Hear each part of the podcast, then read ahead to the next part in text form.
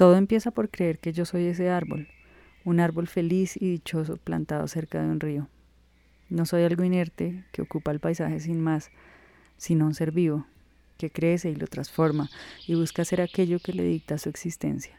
Un árbol no decide dónde ha sido plantado. Yo tampoco he decidido por qué estoy aquí ni por qué existo. Mis recursos son limitados, aunque valiosos. Como árbol, extiendo las raíces debajo de la tierra hasta dar con el agua.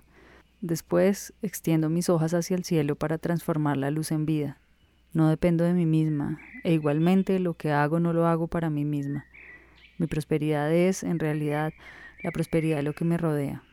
Los pájaros que se alimentan de mis frutos, la tierra que acoge y recicla mis hojas y ramas muertas, la sombra bajo la que cobijo a otras plantas más pequeñas.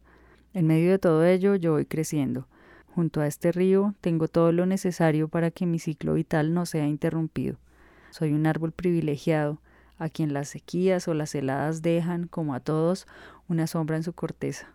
La diferencia es que jamás acabarán conmigo. Sí, yo soy ese árbol. El agua que me alimenta es la ley de Dios en la que medito sin cesar. Esa palabra escrita en una fuente de alegría silenciosa y caudalosa, constante e inadvertida.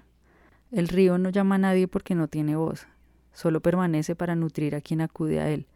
Lo mismo con la Biblia. Si cierras sus páginas no es más que papel en silencio. Sin embargo, si la abres, fluyen como una vida y una alegría difíciles de explicar.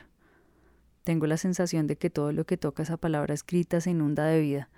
Dice el poeta en el Salmo 52, Yo soy como un olivo verde que florece en la casa de Dios. Dice Jesús en Juan 15, Yo soy la vid verdadera y mi Padre es el labrador. No es una metáfora aleatoria. Somos árboles plantados junto a ese río, alimentados por ese río, y nuestra promesa es la prosperidad de los árboles.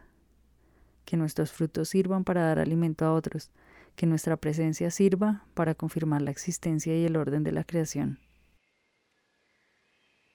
Este es un fragmento del libro Árbol plantado a la orilla de un río, un estudio devocional y poético sobre salmos, escrito por Noah Alarcón